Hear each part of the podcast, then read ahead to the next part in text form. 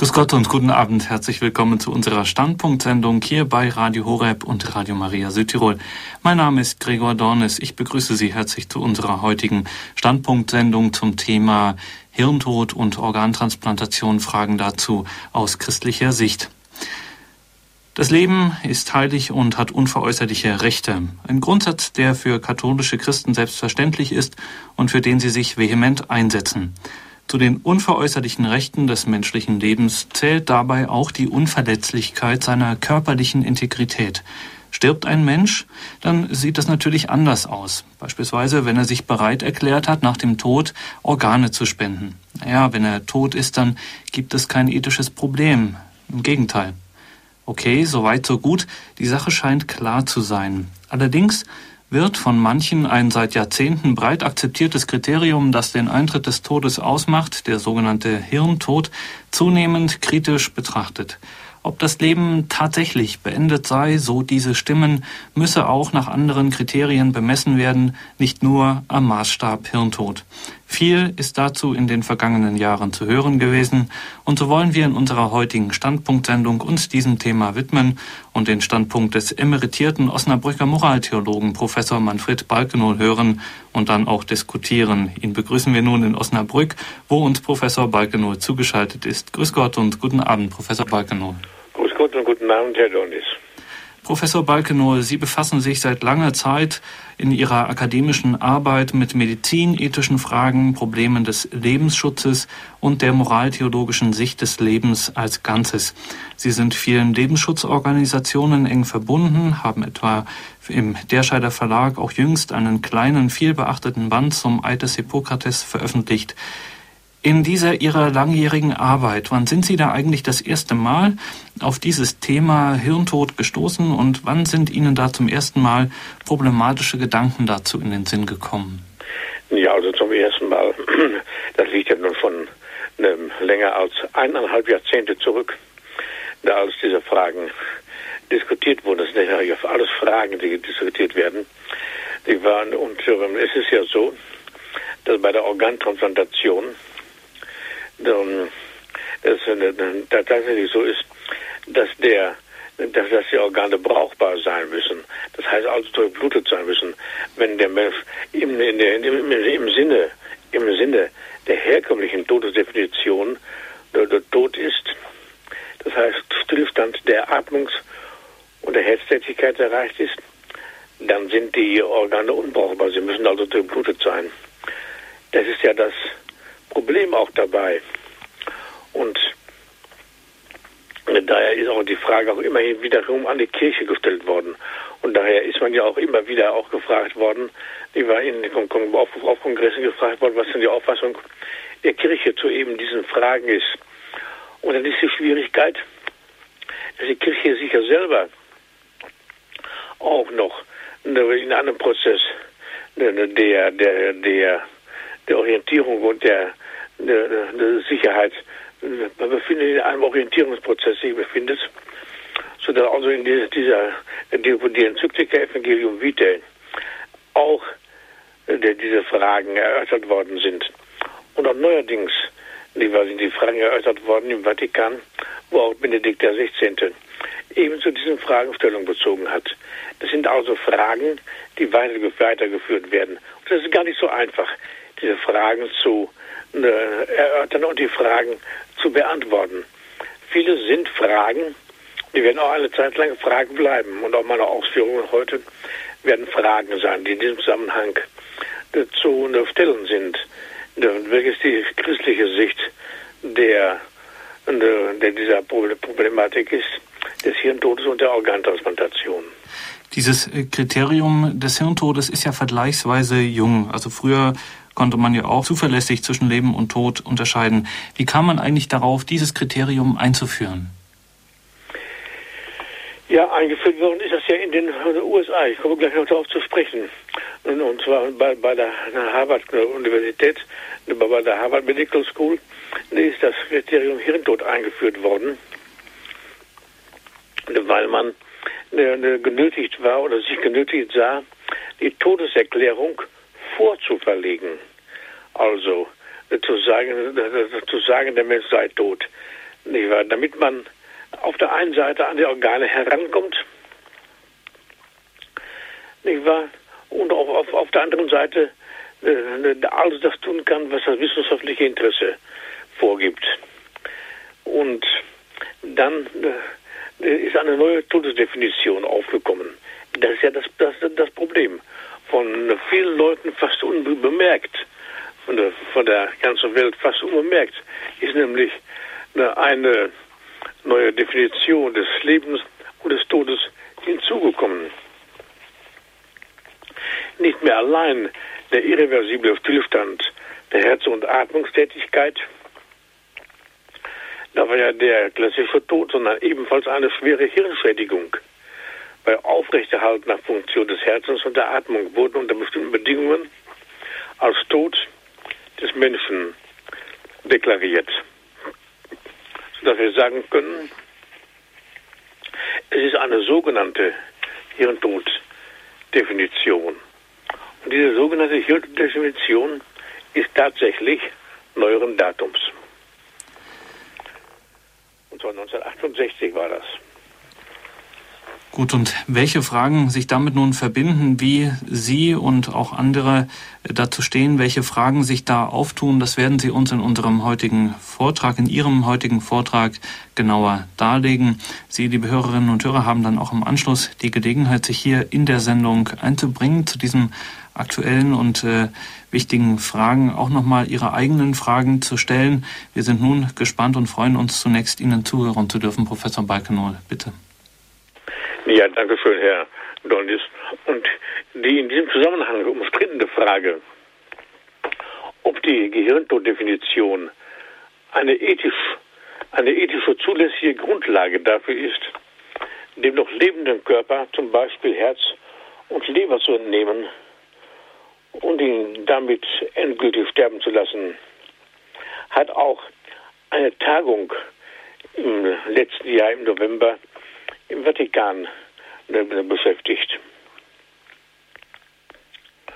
Und auch Benedikt XVI. hat an einem hat auf dieser Tagung in einer Ansprache vor den Teilnehmern des Kongresses die Frage nach dem Gehirntod äh, in, der, in dieser Art, wie wir sie eben angesprochen haben, eigentlich ausgeklammert. Aber er bringt doch Klarheit, der Papst. Er sagt, dass sogar wörtlich Benedikt XVI., dass lebenswichtige Organe ausschließlich ex cadavere, so der Papst, entnommen werden dürften. Der Originalton, Benedikt 16. Er sagt, dass lebenswichtige Organe ausschließlich ex cadavere entnommen werden dürften. Also er sagt hier das Wort lateinisch um ganz deutlich zu machen, dass nur aus dem Kadaver der Organe entnommen werden. Aber ob ein gehirntoter Mensch, bei dem nur noch die künstliche Beatmung, Herztätigkeit und Körperfunktion aufrechterhält, als Kadaver, das heißt als Leiche anzusehen ist, das ist jetzt auch weiterhin eine Frage, die weiterhin gestellt wird. Beim Papst selbst, beim, beim, bei Benedikt XVI., ist eine Tendenz in seinen Ausführungen ganz ohne Zweifel herauszuhören, in Sachen Gehirntod vorsichtig zu sein. Das lässt sich schon aus den Sätzen des Papstes herauslesen. So in einem Beitrag von Guido Horst in der Tagespost, am Deutschen Tagespost. Bei der Feststellung des Patiententodes, und jetzt wieder wörtlich, der Papst darf es nicht den geringsten Verdacht auf Willkür geben und wo die, und wo die Gewissheit noch nicht erreicht sein sollte, muss das Prinzip der Vorsicht den Vorrang haben, sagt Benedikt XVI. Ich wiederhole dieses Stück. Bei der Feststellung des Patiententodes, also wörtlich der Papst, darf es nicht den geringsten Verdacht auf Willkür geben und wo die Gewissheit noch nicht erreicht sein sollte, muss das Prinzip der Vorsicht Vorrang haben. So Benedikt der 16. und fügte hinzu, dass immer die Achtung vor dem Leben des Spenders als Hauptkriterium gelten müsse.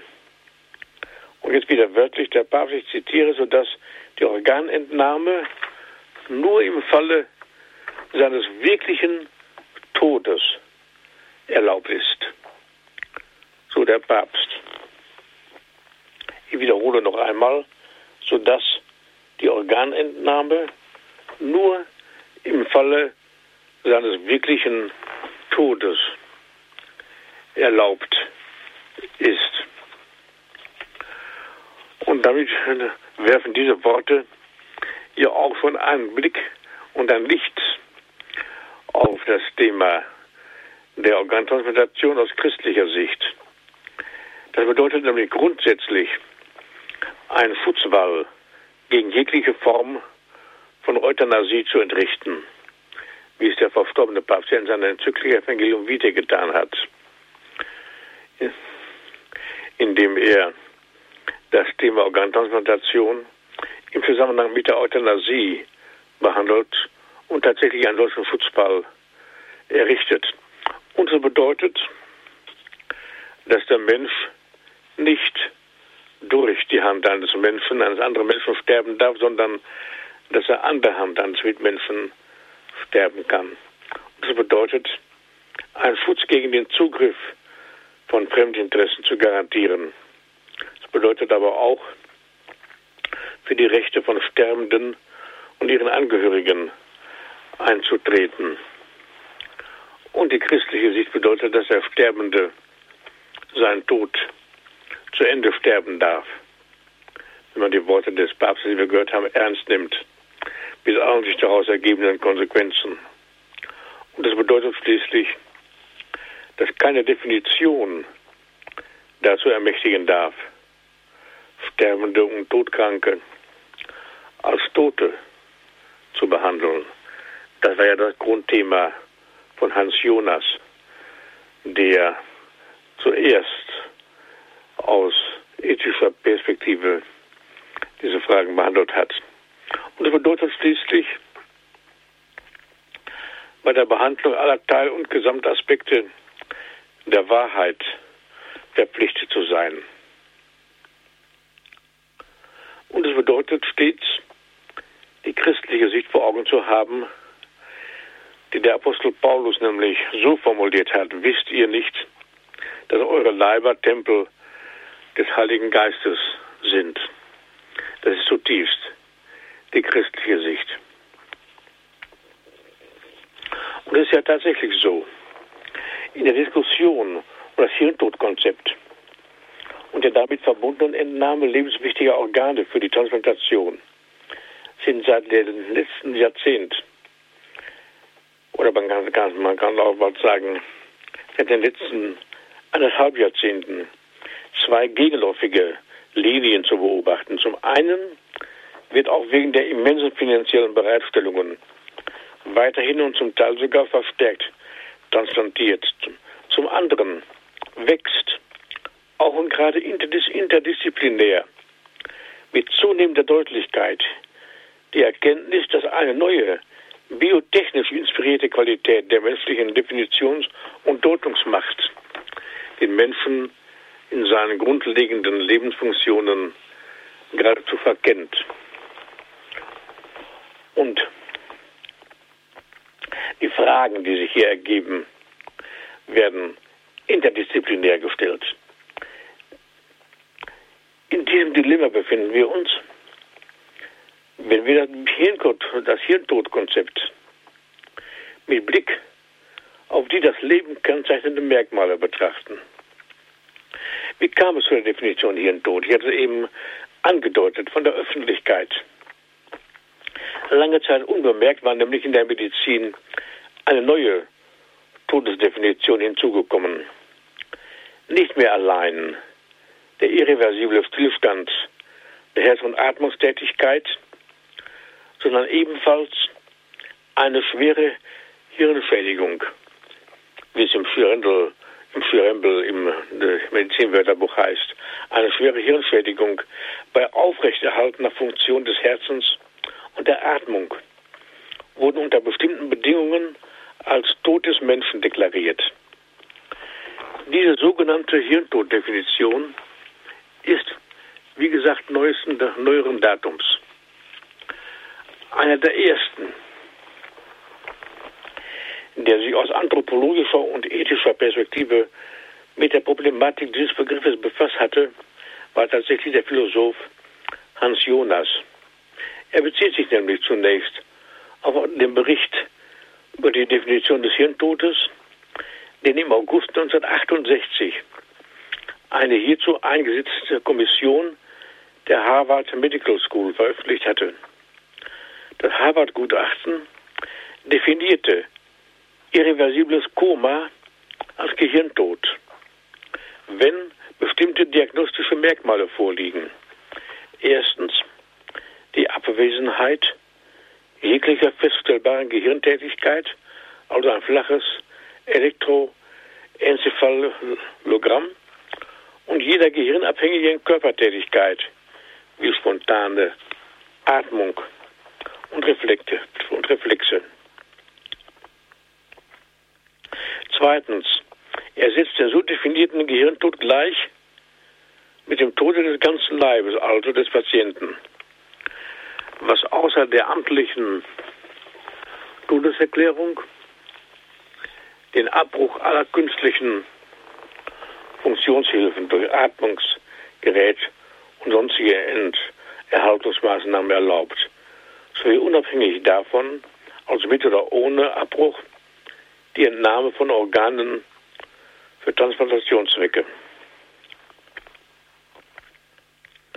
Der dies feststellende Leichenstatus des Leibes, so wörtlich Hans Jonas beginnt mit der Feststellung des Gehirntodes als solchen. Worum geht es? Es geht also darum, das bis dahin irreversible Koma als neue Definition des Todes anzuerkennen, mit dem Ziel, den Leichenstatus, den Leichnamstatus des Leibes zu erreichen, mit allen daraus erwachsenen pragmatischen Konsequenzen. Mit anderen Worten geht es also darum, den Zeitpunkt der Todeserklärung vorzuverlegen.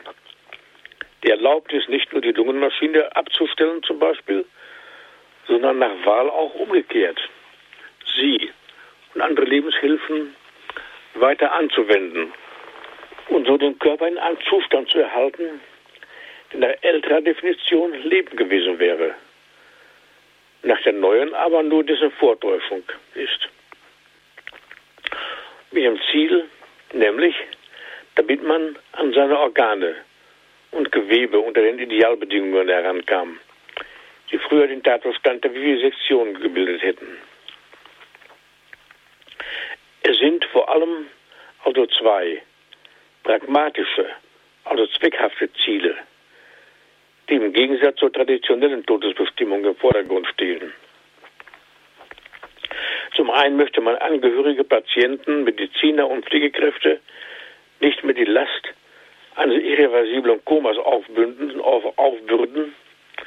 Zum anderen möchte man transplantieren eine Neudefinierung des Todes erreicht beides.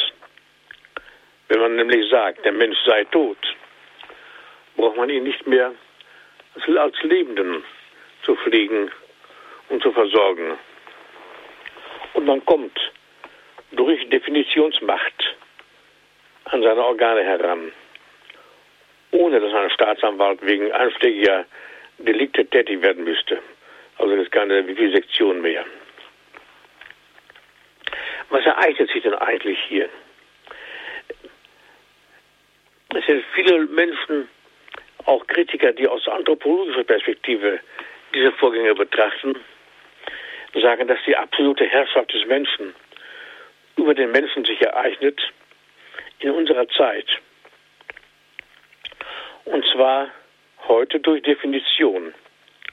Denn wenn der Mensch neu definiert worden ist, der Tod neu definiert worden ist und die entsprechenden Formalitäten erfüllt sind, ist der komatöse Patient plötzlich, und zwar durch Unterschriften, kein Patient mehr, sondern ein Leichnam. Ihm ist nämlich der Leichnamstatus nicht nur zugestanden, sondern aufgezwungen, aufoktroyiert werden. Der mit Ausnahme des geschädigten Gehirns gut funktionierende Organismus ist für tot erklärt worden. Der Patient konnte sich wegen seiner ultrakomatösen wegen seines ultrakomatösen Zustandes nicht dagegen wehren. Es wurde mit ihm verfahren. Nun muss man aber auch dabei sagen, die Frage stellen, kann denn eine Definition das ersetzen, was am Wissen nicht vorhanden ist? Das ist ja doch auch die Frage, die dann auftritt. Eine Definition sollte eine echte und angemessene Wesenserfassung über die Wahrheit eines Sachverhalts oder Vorganges ermöglichen. Also eine wirkliche Einsicht in das Wesen der zu erklärenden Sache schaffen. Ist nun, das ist die Frage bei der Definition Hirntod, das der Fall. Viele, viele Leute sagen heute, viele Forscher sagen heute auch, viele Mediziner, dass eben keine Klarheit über das Wesen einer Sache erreicht sei, sondern es würde per Definition Verschleierungs- und Verdunklungstaktik betrieben, zum Zwecke der Durchsetzung eigener Interessen. Man setze formal das Mittel einer Definition ein. Unkritische Leser und Hörer würden also vermeinen und Beobachter würden vermeinen, das Wesen einer Sache sei unzweideutig angegeben. In Wirklichkeit aber wolle man etwas anderes erreichen. Die Definition Hirntod erweise sich somit als eine Nebelkerze. Nun gehört es bislang jedenfalls zur Aufgabe der medizinischen Wissenschaft und der ärztlichen Praxis, Kriterien und den Zeitpunkt des Todes zu bestimmen. Das war in der Vergangenheit weltweit einheitlich unumstritten und ohne erhebliche Kontroverse möglich. Man definierte nämlich, wie angedeutet, den Tod nach dem irreversiblen Stillstand der Herz- und Atmungstätigkeit und damit auch der Gehirnfunktionen.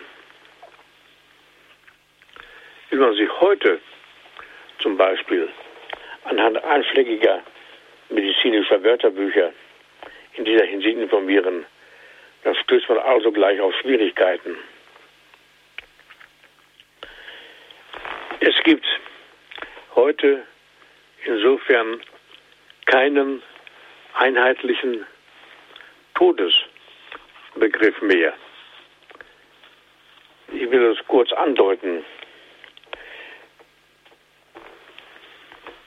Die Literatur weist weltweit über 300 verschiedene Hirntoddefinitionen auf. Der gegenwärtige Expertenstreit, denn darüber, denn, in dem wir befinden wir uns.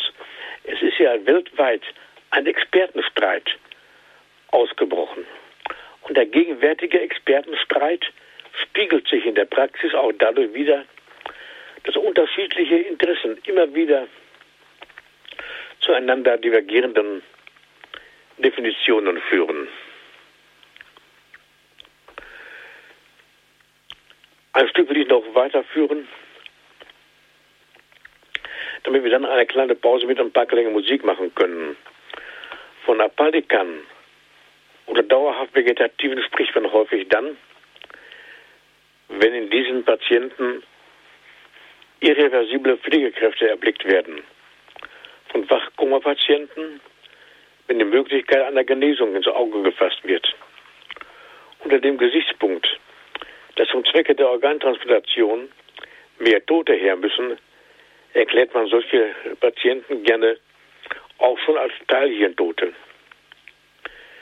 In diesem Sinne wird in den USA zum Beispiel bei Herrn John Fletcher die Ausdehnung der Todesdefinition auf Großhirntote gefordert. Auch, und das ist ein wichtiger Gesichtspunkt, den ich auch noch nennen möchte, auch die jährlich rund 600 in Deutschland geborenen sogenannten anenzephalen Säuglinge, die in Wahrheit, wie man sagt, eine erhebliche Schädigung oder Verkümmerung des Großhirns aufweisen, haben in Anwendung der Hirntoddefinition niemals gelebt und dürfen nach Auffassung einer Reihe von Experten zum Zwecke der Organtransplantation verwendet werden.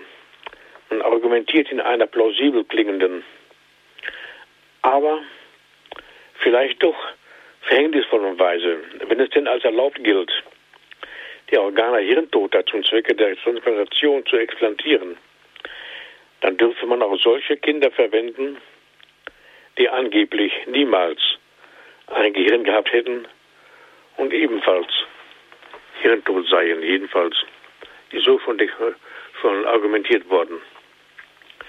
Interessant ist aber auch, dass man sich bei dergleichen Vorgängen um ethische Rechtfertigungen bemüht, die man dann im Vergleich zu anderen Abläufen heranzieht. Was allerdings insgesamt auffällt, ist der Tatbestand, dass der Todesbegriff selbst in der Medizin nicht mehr einheitlich festgestellt wird, werden kann. Und dass es anstelle einer gültigen Definition diesbezügliche Setzungen gibt. Bei solcher schon allgemein gewordenen Unsicherheit, auch bei einer Liberalisierung und Individualisierung ist schon gefordert worden, es möge doch jeder gefällig selber festlegen, wann er denn tot sei. So grotesk das klingen mag. Tatsächlich machen Mediziner der University of Pittsburgh den Vorschlag, in Anbetracht der Unsicherheit bei den Ärzten und der unterschiedlichen Meinungen solle doch jeder bei Lebzeiten selbst bestimmen, wann er als tot gelten möchte. Bei Ausfall der Herz- und Atmungstätigkeit, das wäre der klassische Tod. Bei starken Beeinträchtigungen des Gehirns, das wäre der Hirntod. Oder wenn sein Bewusstsein längere Zeit nicht wiederkehrt, das wäre das irreversible Koma. Und bei dieser Lage, in der wir uns befinden, ist aber die eingangs gestellte Frage durchzuhalten, ob heute wirklich die Medizin allein die maßgebende Instanz sein kann, um Leben oder Tod eines Menschen festzustellen.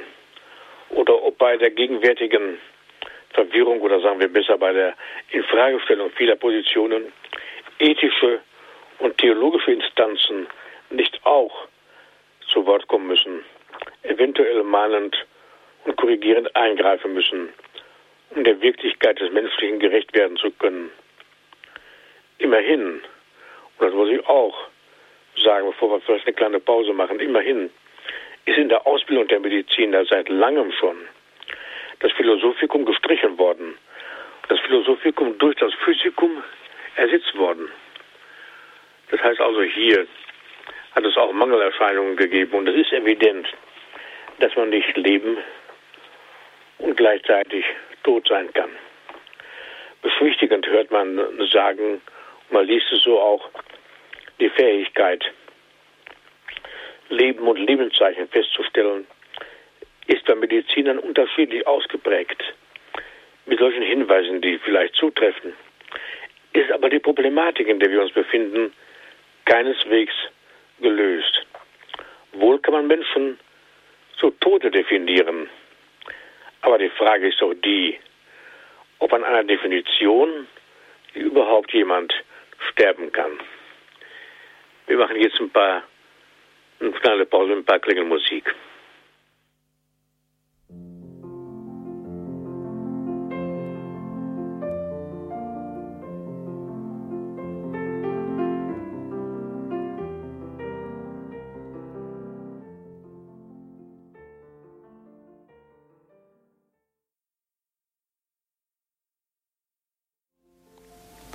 Sie haben eingeschaltet bei Radio Horeb und Radio Maria Südtirol zur heutigen Standpunktsendung, die sich Fragen, Fragen zu Hirntod und Organtransplantation aus christlicher Sicht widmet. Professor Manfred Balkenohl, der emeritierte Osnabrücker Moraltheologe, führt uns ein in die Diskussion und in die vielen Fragen, die sich rund um dieses Thema stellen, unter anderem eben auch ganz zentral die Frage der Definition des Todes und da so die Meinung von Professor Balkenohl dürfe es eben nicht nur rein medizinische Kriterien geben, da müssen auch anthropologische, theologische Aspekte, Kriterien mit eingeführt werden. Wir sind gespannt, Ihnen weiter zuhören zu dürfen, Professor Balkenohl. Ja, danke schön, Herr Donis. Die Grenze, liebe Hörerinnen und Hörer, die Grenze zwischen Leben und Tod, diese Grenze festzusetzen, ist nun einmal ein schwieriges Kapitel geworden. Es gibt beim beginnenden wie beim erlöschenden Leben von Menschen schwer zu erhellende Geheimnisse. Warum soll denn eigentlich der komatöse Patient dessen Herz- und Atmungstätigkeit künstlich unterstützt werden, kein Leben mehr haben, also tot sein. Nur darum, weil die aus keineswegs abgesicherter Fachliteratur eruierbaren Kriterien für den Eintritt des Hirntodes als gegeben erscheinen? Bei der Elektroenzephalographie zum Beispiel soll eine isoelektrische Nulllinie bestehen. Ganz am Rande sei noch erwähnt, dass Tiere im Winterschlaf ebenfalls eine isoelektrische Nulllinie aufweisen. Das EEG, und hiermit zitiere ich, das EEG eines Murmeltieres, eines Murmeltieres im Winterschlaf signalisiert Hirntod. Und sagt Walter Arnold, der Leiter des Forschungsinstituts für Wildtierkunde und Ökologie, und Ökologie der Veterinärmedizinischen Universität in Wien. Also Winter, Murmeltiere im Winterschlaf zeigen die Anzeichen des Hirntodes, signalisieren Hirntod. Außerdem das Leben von Menschen auf messbare Hirnströme zu reduzieren, ist von vornherein fragwürdig, anthropologisch fragwürdig. Auch darum, weil der ganze Mensch als Geist, Seele, Leibeinheit nicht mehr wahrgenommen wird. Und es kommt noch hinzu, ebenfalls am Rande gesagt, dass die Apparate, welche die Hirnströme messen, nicht von Medizinern, sondern von Elektronikern hergestellt worden sind. Mediziner, die mit dieser Technik umgehen, müssen sich ja auf all das verlassen, was Elektroniker vorgeben. Mediziner sind also insofern durchaus fremdgesteuert. Übrigens hinsichtlich der Pharmazie ebenfalls. Elektroniker aber sind es heute unter anderem auch welche auf die grundsätzliche Unzuverlässigkeit von Apparaten aufmerksam machen. Man sieht es und hört es ja ewig im Fernsehen, wenn auch über dieses Thema diskutiert wird. Und vor allem darauf, dass heute vieles messbar sei, was vor kurzem elektronisch noch nicht wahrgenommen werden konnte. Es könne mehr als vermutet werden, dass zahlreiche Menschen zum Zwecke der Organtransplantation zu Tode definiert worden seien, auch darum, weil elektronische Apparate gewünschte oder auch nicht gewünschte Hirnströme noch nicht aufzeichnen konnten.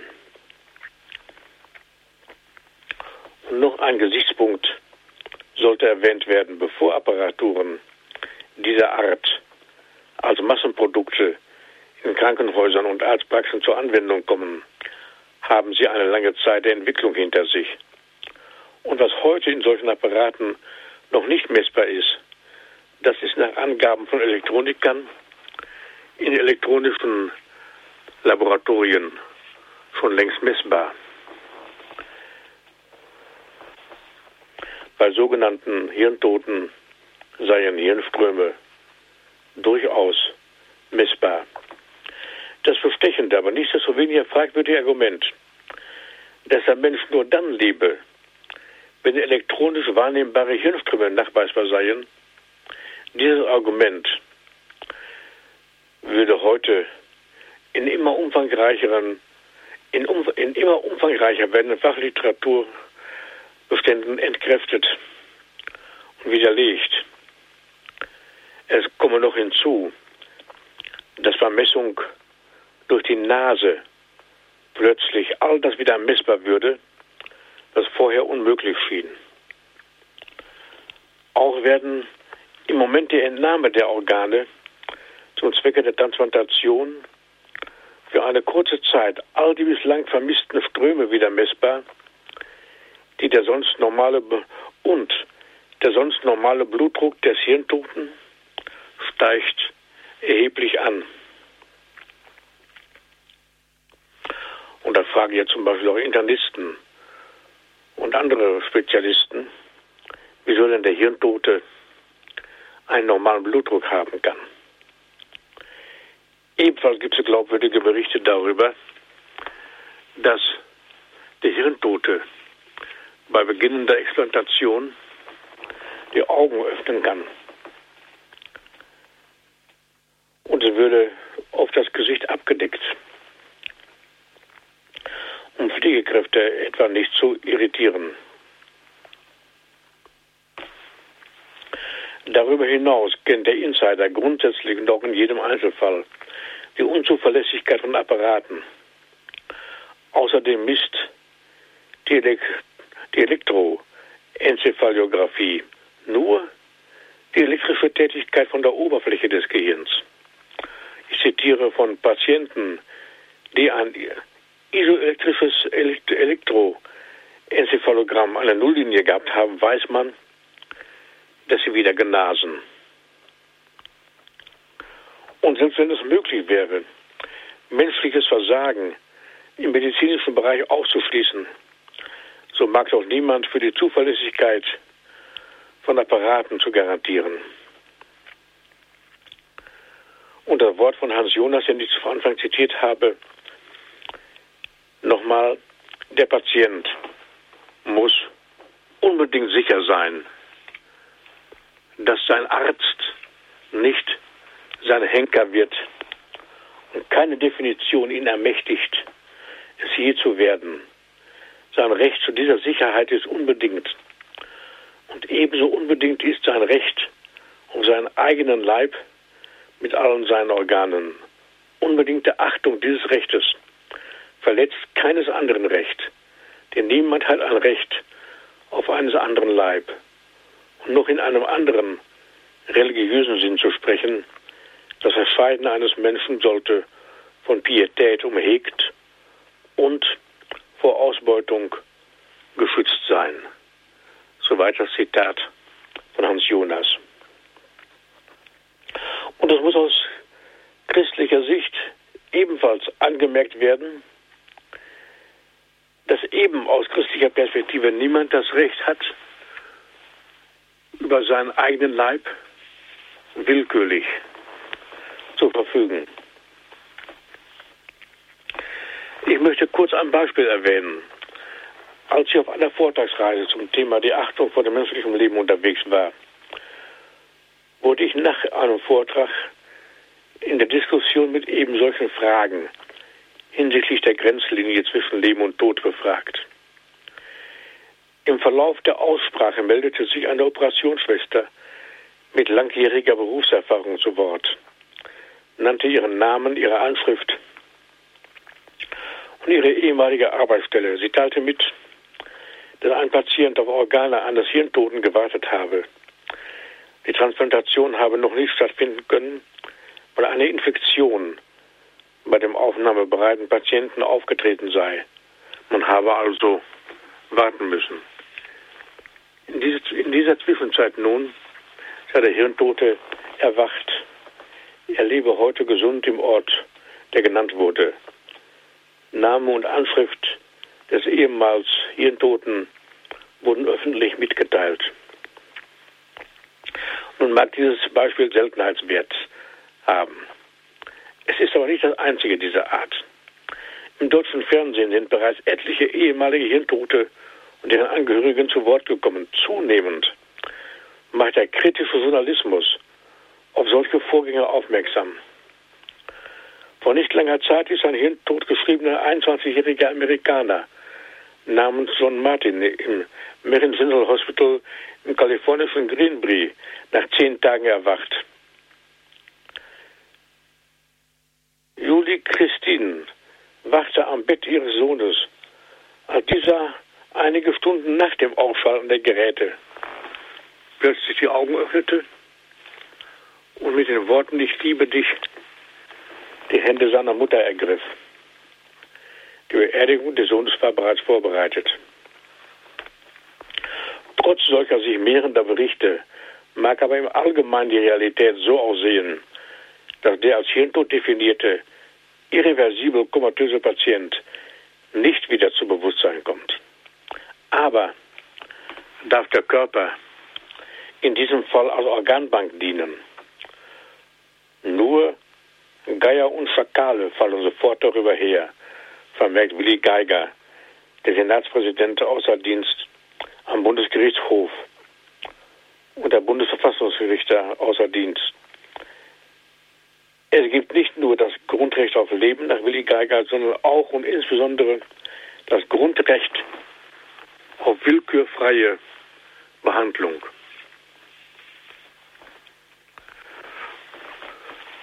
Durch die heute immer weiter ausgreifenden Explantationen von Organen unter bewusster Ausnutzung der Verwischung der Grenzen zwischen Leben und Tod des Spenders, und zwar dadurch, dass man ebenfalls bewusst und manipulativ den definitorischen Übergang von der Feststellung des irreversiblen Komas zur Feststellung des Hirntodes vollzieht. Auch dadurch betätigt sich heute jedenfalls eine technisierte Medizin. Viele Beobachter sagen, dass dadurch heute keine humane Medizin sich mehr betätige. Jedenfalls sicher, Patienten, die Kraftdefinition als tot gelten, gelten nun ebenfalls definitiv nicht mehr als Patienten, sondern als Leichname, mit denen all das angestellt wird, was als erlaubt gilt und wozu das Forschungs- oder Transplantationsinteresse drängt. Es entwickelt sich eine Eigendynamik des Machbaren. Und weil die Industrie des Körpers und am Körper unaufhaltsam expandiert, übt das Faktische eine normative Kraft aus. Und es berufen sich Spezialisten darauf, dass anderswo ebenso verfahren werde und dass dadurch ihre Handlungen gerechtfertigt seien.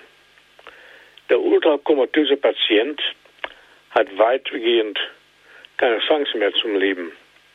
Er ist zu einer postmodernen Leiche geworden, wie gesagt worden ist.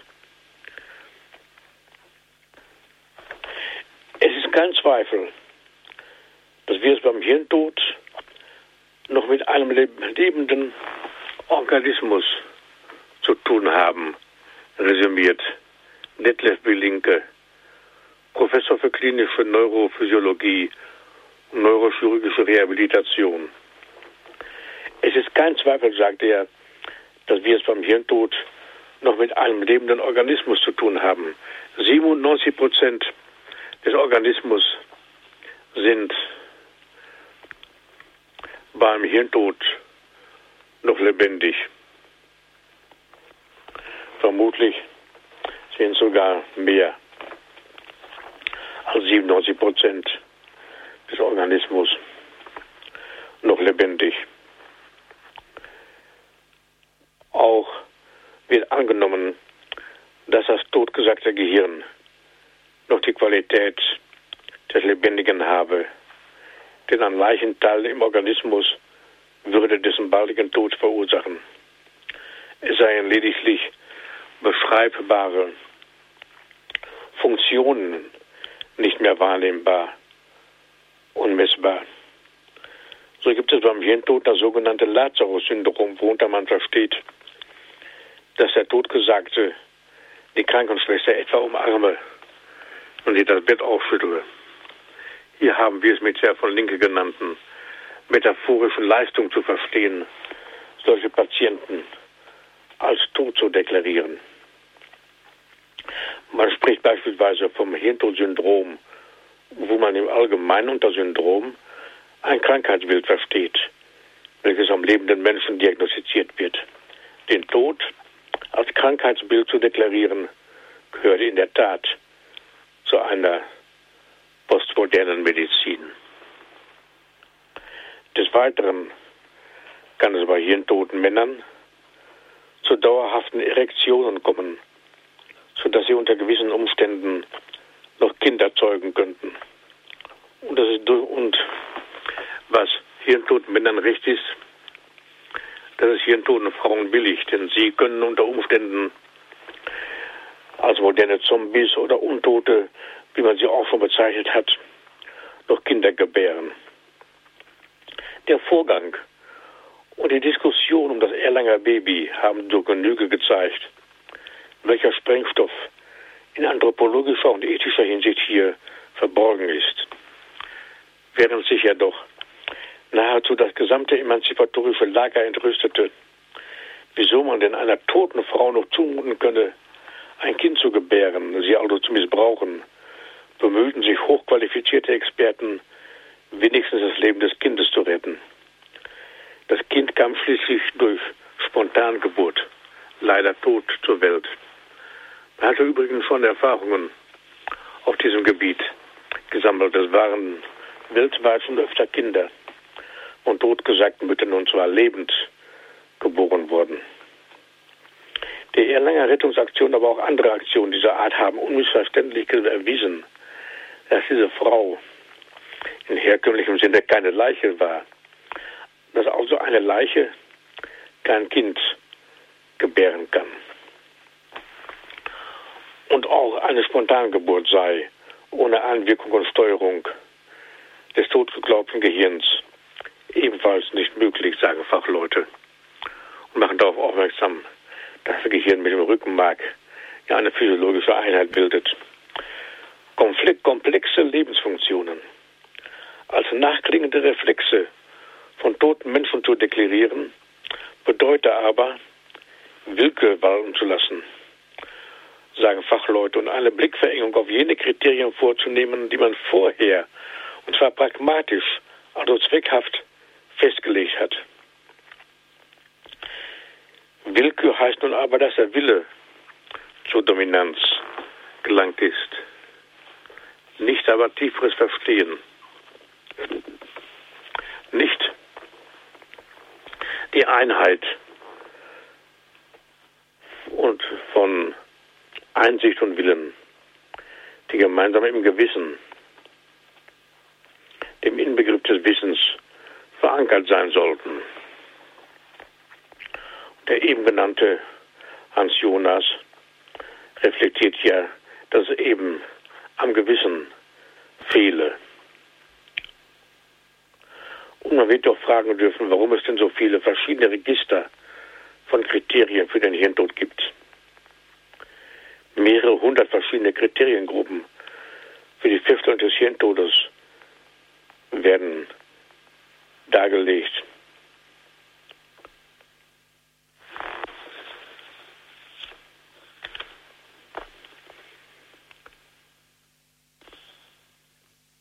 Selbst wenn die von Menschen festgesetzten Kriterien für den Hirntod erfüllt werden, bleibt der Patient durch Leben erhaltene Maßnahmen noch eine Zeit lang am Leben.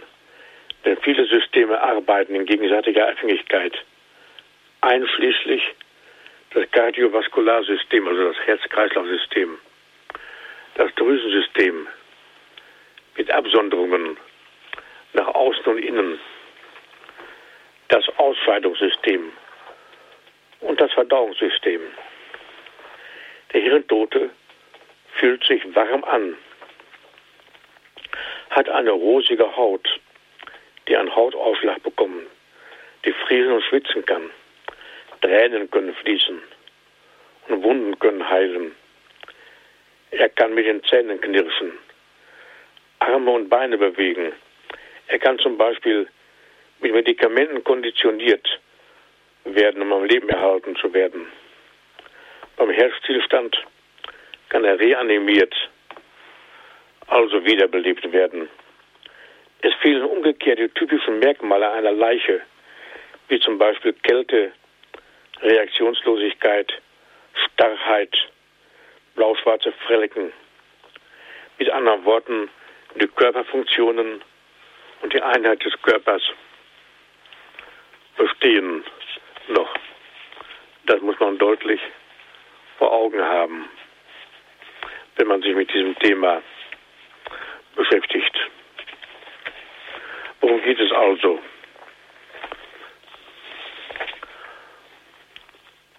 Und wir können auch müssen sagen, will ich nicht unerwähnt lassen, dass neben zahlreichen Medizinern ebenfalls Berufsorganisationen der Pflegeberufe und das Hirntodkonzept ablehnen. Und auch die Kirche ist dabei, ihre Auffassung zu artikulieren.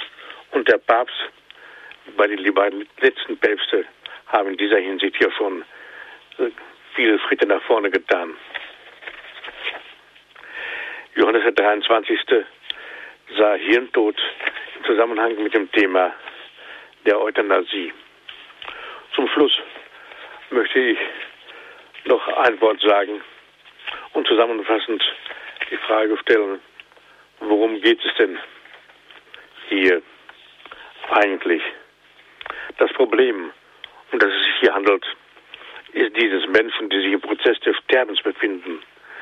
Und das wird heute sehr häufig von Kritikern und von äh, Fachkräften aller Richtungen gesagt, dürfen auch aus pragmatischen Interessen nicht für tot deklariert werden. Der Mensch darf nicht für tot erklärt werden, bevor nicht die Zerstörung des gesamten Gehirns und gleichzeitig auch der, der irreversible Ausfall der Atmungs- und Kreislaufsysteme vorliegen.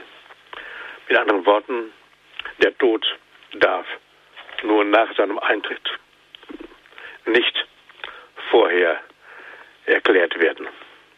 Damit, meine liebe Hörerinnen und Hörer, möchte ich zunächst einmal schließen. Ich denke, dass wir noch in eine Diskussion hineinkommen. Ich bedanke mich für Ihre Aufmerksamkeit und für Ihre Geduld.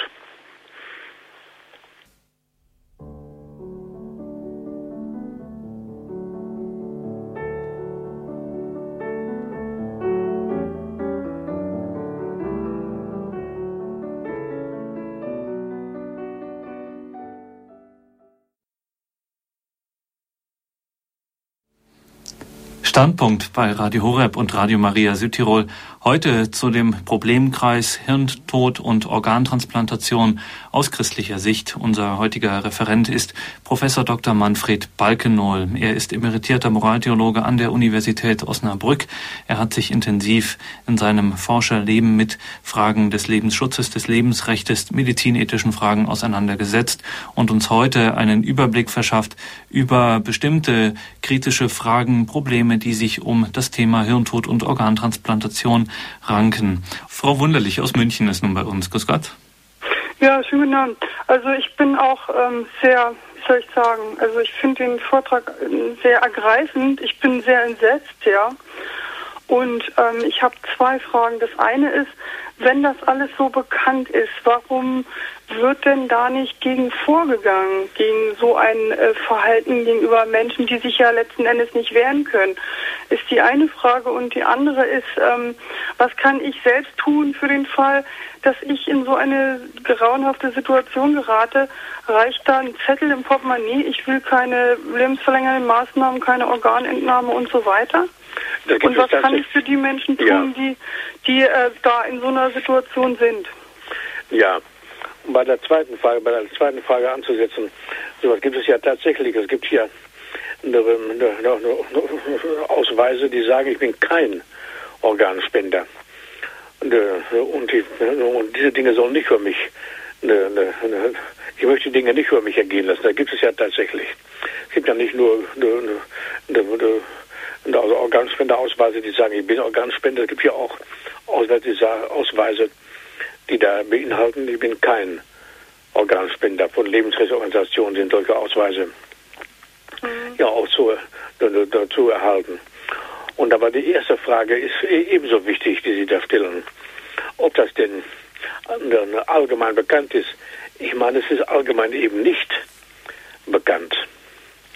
Und einer der bedeutenden Organtransplantations, der, der, der Transplantationschirurgen, der, der hat, hat gesagt, wenn wir die Gesellschaft über die Organtransplantation aufklären, bekommen wir keine Organe mehr.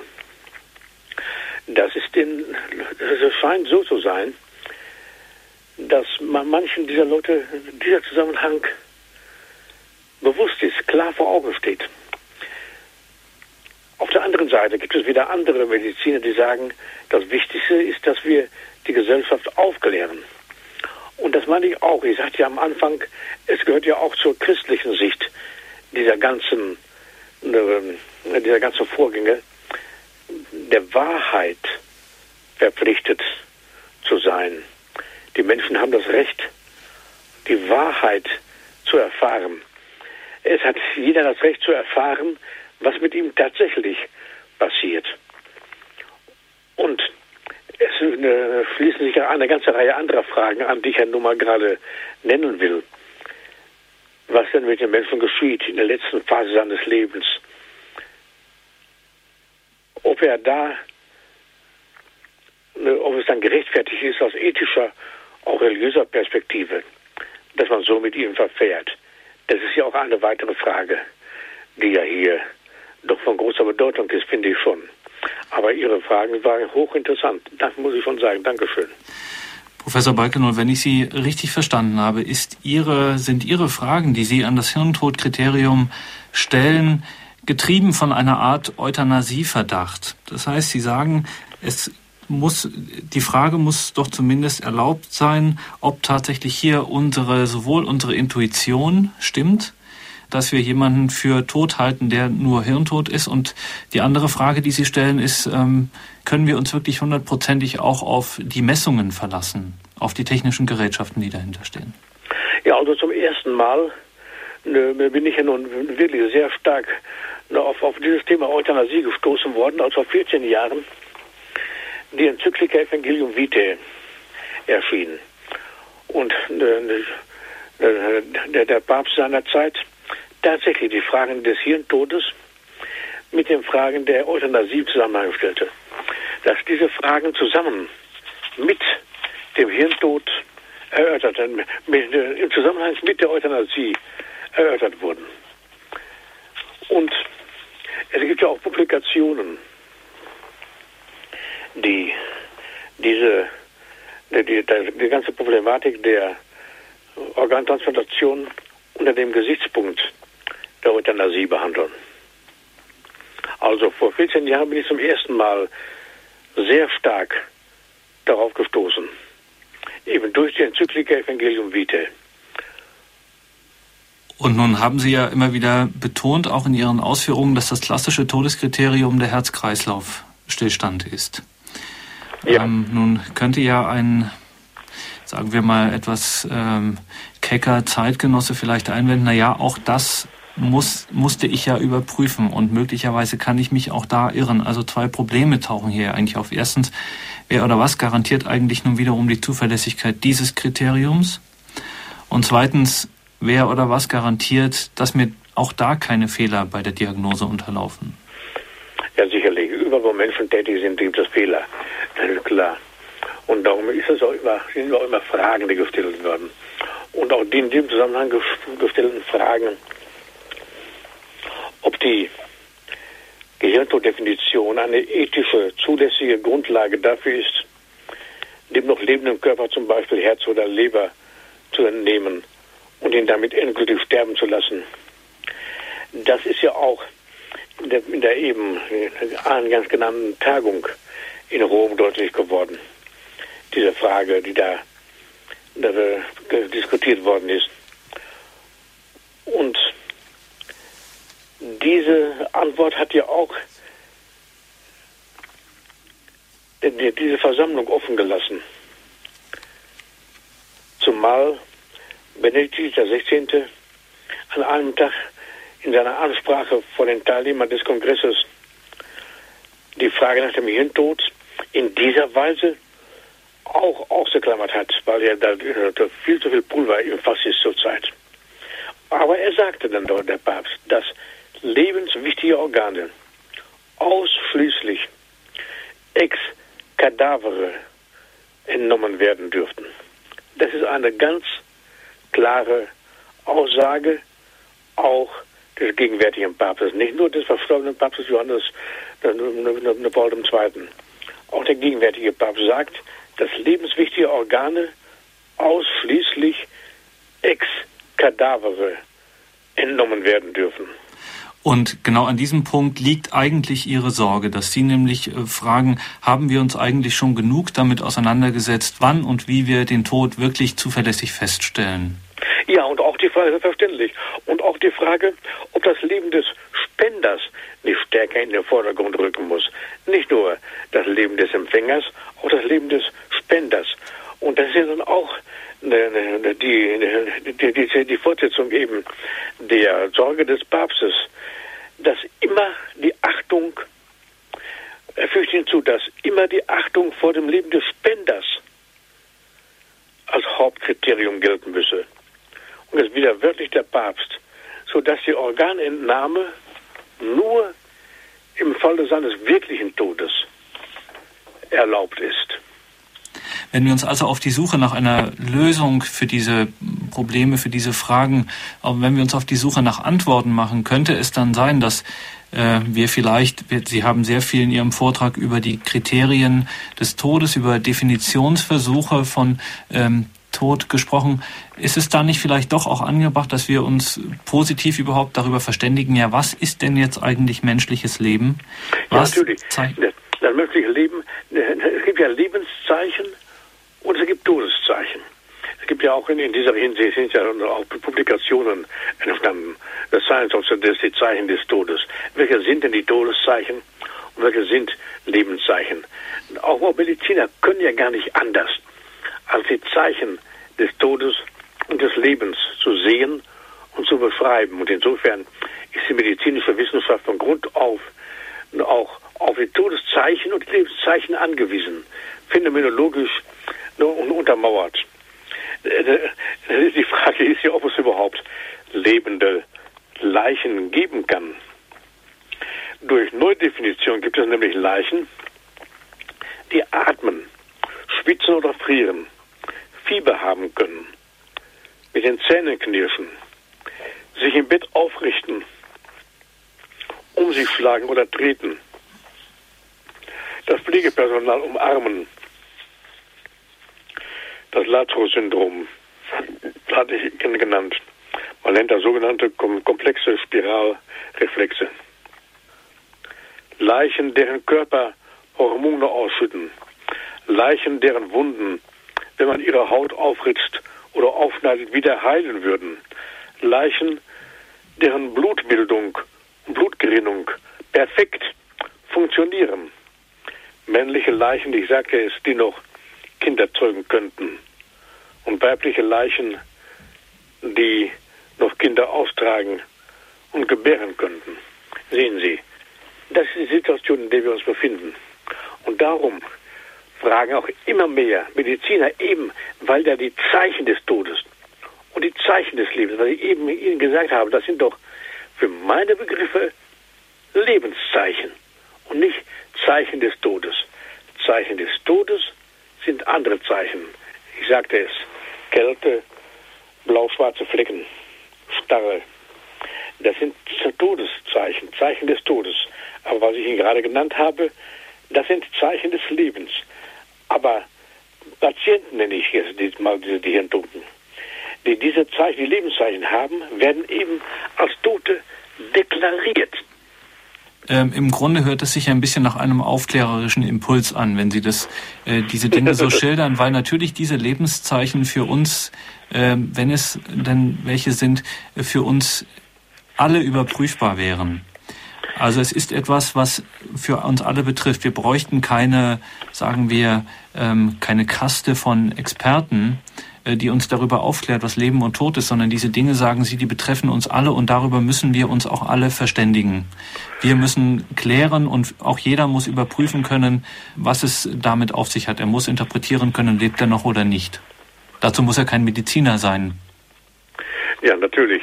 Ähm, äh, diese Lebenszeichen, das ist von in der zu Zeiten der hippokratischen Medizin wurden von Lebenszeichen und Todeszeichen ne, beschrieben.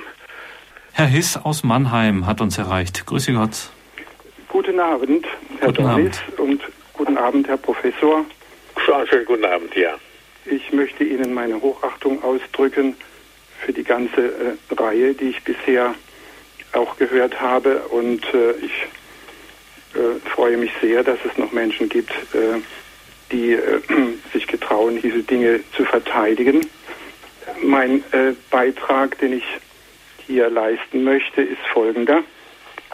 Ich möchte die Frage stellen, ob in unserer Zeit äh, nicht eine groß angelegte Verdrängung der Wirklichkeit stattfindet, derart, dass man sich zum Beispiel bei der Abtreibung äh, gegen jede Evidenz von biologischen Tatsachen, es ist ja alles schon lange ausdiskutiert, äh, sozusagen von der Gebundenheit an den weiblichen Leib emanzipieren will.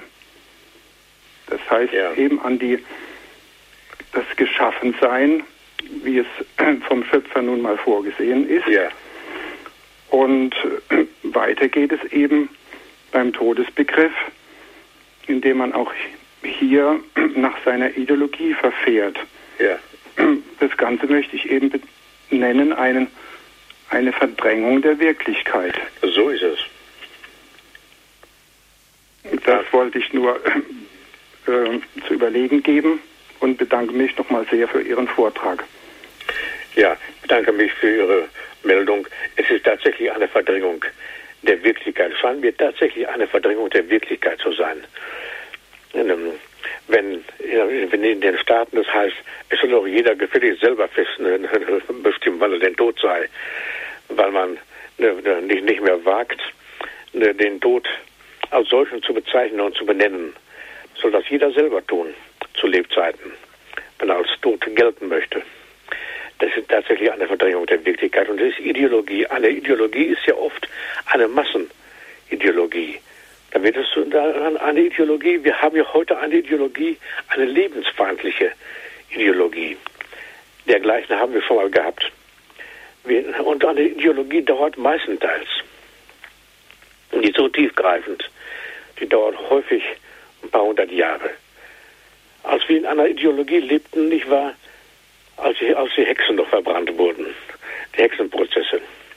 Übrigens nicht primär von der katholischen Kirche, das nur ganz am Rand gesagt, wäre ein Thema für sich, das nochmal auch aufzuarbeiten. Ja, diese Ideologie hat, hat 300 Jahre gedauert. Und diese Ideologie der, der, der Feindlichkeit, der Lebensfeindlichkeit, ich fürchte, sie dauert auch 300 Jahre. Sie war ja schon im 19. Jahrhundert immer am Werk. In der Mitte des 19. Jahrhunderts fing es hier an. Und Ende des 19. Jahrhunderts war sie ja, wütete sie ja schon voll. Dann hätten wir jetzt so ungefähr Halbzeit. Aber das heißt auch nicht, dass wir jetzt nichts tun sollen. Dann dauert sie noch lange, länger. Wir müssen alles tun, um eine solche Ideologie zu beenden. In dieser Zeit des 19. Jahrhunderts, als Nietzsche eine Moral für Ärzte geschrieben hatte und sagte, der Arzt, der, der Patient ist ein Parasit der Gesellschaft ab einer bestimmten Zeit ist es unanständig, noch weiter zu leben, so Nietzsche. Und andere Autoren haben sich gierig daran gemacht, also aufgegriffen. Zum Beispiel ein Autor namens Joost, Adolf Joost, mit dem Buch 1895 Das Recht auf den Tod und bezieht sich ausdrücklich auf Nietzsche. Später waren es dann im 20. im 19. und 20. Jahrhundert waren dann andere, die hier Rückgriffe tätigten. Ich will nur sagen, so eine Ideologie dauert oft sehr lange. Und diese Ideologie der Lebensfeindlichkeit ist noch nicht vorbei. Da sehen wir, wie Sie richtig gesagt haben, an der Abtreibung, an, an der Genderideologie. Da soll man doch auch selber bestimmen, was man denn ist. Nicht nur, man soll selber bestimmen, ob man jetzt männlich oder weiblich ist oder werden will. Also auch eine nicht zur Kenntnis nehmen und der, der Schöpfungswirklichkeit. Und jede Ideologie dieser Art ist auch dadurch gekennzeichnet. Ich finde, dass Sie das richtig gesehen haben, dass die Schöpfungswirklichkeit nicht ernst genommen wird. Und danke mir sehr für Ihren Beitrag. Aus Würzburg hat uns Herr Skurski erreicht. Grüß Gott, guten Abend. Ja, guten Abend, Herr äh, Donis und guten Abend, Herr Professor Weikenow. Ich habe also sehr interessiert Ihrem Vortrag zugehört. Und ich habe folgende Frage. Als katholische Christen äh, glauben wir doch auch, dass jeder Mensch eine unsterbliche Seele hat. Ja. Und äh, wenn jetzt also man muss doch dann davon ausgehen, dass bei diesem Leichnam, dem die Organe entnommen werden, die Seele diesen Menschen noch nicht verlassen hat. Ja, natürlich hätte mit einer unsterblichen Seele. Das ist ein, ein weiteres Problem, welches Sie ansprechen. Ja. Ein ganz großes Problem, selbstverständlich. Ja, sicher, der Mensch erlebt das mit. Und das Problem, welches Sie angesprochen haben, ich bin auch der Auffassung, ich bin der Überzeugung, dass der Mensch die ganzen Geschichten, die mit ihm, die mit ihm passieren, miterlebt. Selbst wenn er narkotisiert wird, miterlebt. Also und ne, ne, Leute, die ne, ne, also in einem solchen Zustand waren und wieder erwacht worden sind, die sprechen ja auch Bände. Und all diese Berichte, die müssen ja auch eigentlich viel deutlicher publiziert werden, finde ich schon. Gehen wir weiter nach Augsburg. Frau Kirchhauser hat eine Frage. Grüß Gott. Herr Professor, guten Abend. Äh, ich habe eigentlich keine Frage, sondern ich möchte jetzt die Sache auch von einer anderen Richtung mal ansprechen. Es kommt ja vor, dass man einen Menschen künstlich an die Maschinen lässt, bis man weiß, ob die Angehörigen überhaupt der Organspende zustimmen und dass dann passiert, dass der Mensch weiterleben muss Jahrzehnte an Apparaten, weil er einfach, weil er dann doch nicht stirbt, weil man an die Maschinen gehängt hat und weil er vielleicht ohne die Maschinen einen natürlichen Tod erlebt hätte und so lebt er dann weiter und Organe hat man ihm nicht entnehmen können und er muss da so weiter. Wie ist dann das eigentlich, also das ist ja die umgekehrte Seite, die gar nicht ja. zumutbar ist. Ja, es ist eine, ein Problem, welches da nennen. Ich, ich habe für dieses Problem auch keine Patentlösung. Und wenn die Maschinen abgestellt werden, ist es ja nicht so, dass dann der Patient, sage ich mal jetzt hier, oder der Hirntote, dann plötzlich verstirbt. Und dass er dann, dass das die Organe nicht mehr funktionieren. Äh, es taucht nämlich ernsthaft die Frage auf, ob es als akzeptabel betrachtet werden kann, die Beerdigung atmender Kadaver mit schlagendem Herzen vorzunehmen. Nicht? Wenn jetzt die, die Maschinen abgestellt werden und der, ne, und er atmet weiter, das Herz schlägt weiter. Der, der, Todes, der, der, der Todesschein ist äh, ausgestellt. Der, die, ihre, die Beerdigung ist äh, terminiert. Aber er atmet noch. Professor Balkenoll, Sie haben einen sehr deutlichen Standpunkt heute hier äh, vorgetragen. Ihre Meinung zu diesem Thema, auch Ihre Bedenken haben Sie vorgetragen und viele Fragen ähm, gestellt, die äh, zu einem kritischen Nachdenken und auch zu einer breiteren Diskussion über dieses Thema auffordern, vor allen Dingen das Feld eben nicht bestimmten Experten in Anführungszeichen zu überlassen, also nur Medizinern, sondern wirklich auch, dass sich Theologen und Philosophen verstärkt mit dieser Problematik beschäftigen. Sie als katholischer Moraltheologe äh, berufen sich in Ihren Arbeiten zum Lebensschutz und Lebensrecht immer wieder auf Johannes Paul II. und seine Enzyklika Evangelium Vitae. Wenn Sie uns vielleicht noch einmal sagen könnten, welche Passagen genau sind es, die Sie jetzt in Anspruch nehmen würden und die Sie zum ähm, ja, die Sie äh, in Ihrer Argument, auf die Sie sich in Ihrer Argumentation berufen können? Es ist tatsächlich eine prophetische Enzyklika von Johannes Paul II. Evangelium Vitae. Jetzt im März, der wird sie 14 Jahre alt, vor 14 Jahren jetzt im März ist sie erschienen. Ich hatte auch einen Kommentar dazu geschrieben, als er erschien.